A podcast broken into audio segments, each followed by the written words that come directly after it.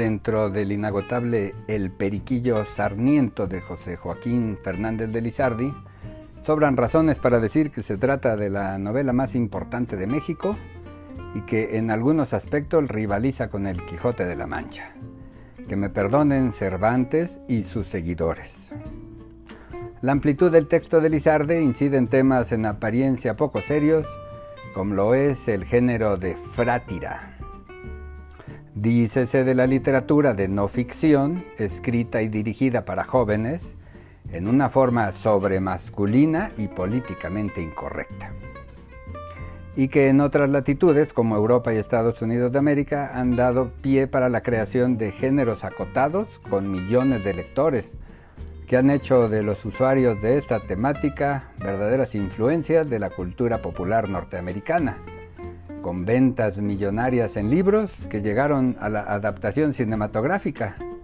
donde las más variadas producciones hacen de la convivencia de jóvenes universitarios, tanto filmes grotescos y solo divertidos para personal de amplio o nulo criterio, según se quiera ver, como inspiradoras películas donde se demuestra que el estudio en sí mismo enaltece al individuo y mejora la sociedad. Uno de los mayores exponentes de esta corriente es el estadounidense Tucker Max, quien con su libro Espero que sirvan cervezas en el infierno, I Hope They Serve Beer in Hell, a principios de milenio logró posicionarse como bestseller número uno según el New York Times. En este y otros libros se habla del consumo desmesurado de bebidas alcohólicas, del sexo promiscuo heterosexual en todas sus variantes y de los desastres que tales excesos provocan en los consumidores y en quienes los rodean. Para quienes suponen que el periquillo sarmiento es un compendio costumbrista anticuado, baste señalar que cuando el periquillo sale de su intento de dedicarse a la vida monástica,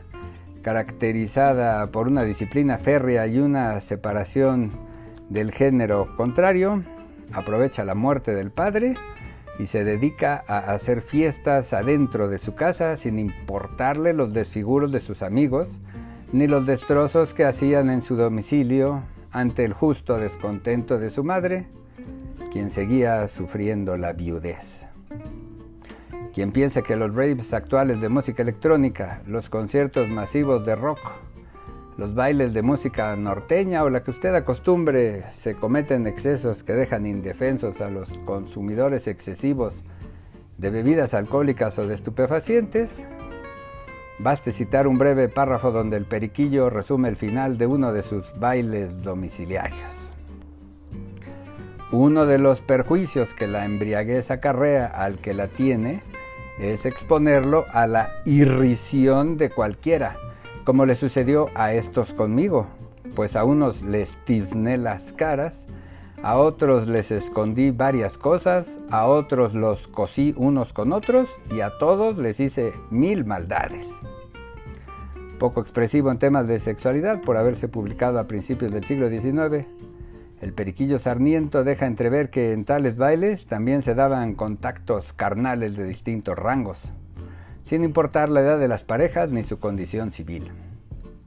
Esta sí es una diferencia importante entre el periquillo sarniento y los libros de Tucker Max, pues si bien Tucker no detalla al extremo, sí establece la manera en que tiene sexo con muchas mujeres, vía no idónea, bucal, etc pues en muchos casos es parte de la historia y de no establecerse tal dato haría menos divertido el final de sus aventuras, todas invocadas como vivencias reales del autor. Al final de sus libros también menciona varias borracheras que acabaron muy mal para él, como despertar semidesnudo a medio freeway, vialidad de alta velocidad, o envuelto en excrementos caninos sin saber cómo sucedió.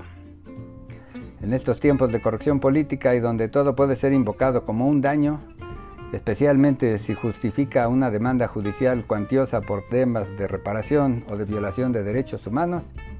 cabe preguntar hasta dónde será legalmente permitido que los amigos en las borracheras se dibujen unos a otros, mientras la borrachera ha llegado a niveles de inconsciencia para dibujante y dibujado. Quizás los futuros agredido y agresor según la terminología jurídica.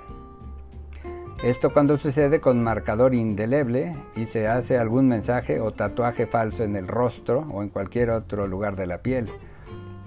Mientras la teoría penal de la acción libre en su causa resuelve la responsabilidad de quien deja una lesión permanente en el rostro de una persona, como sería un dibujo verdaderamente indeleble, faltaría establecer la posibilidad de que el hecho de haberse emborrachado con amigos capaces de hacer lo que hizo el periquillo Sarmiento eliminara la calidad de víctima en la persona dibujada. En todo caso, esto es una muestra de la importancia literaria de la obra de Fernández, de la vigencia del periquillo Sarmiento, de la atemporalidad de la costumbre juvenil de emborracharse hasta perder la conciencia y de cómo la mirada sociojurídica se modifica con el tiempo sobre el mismo hecho,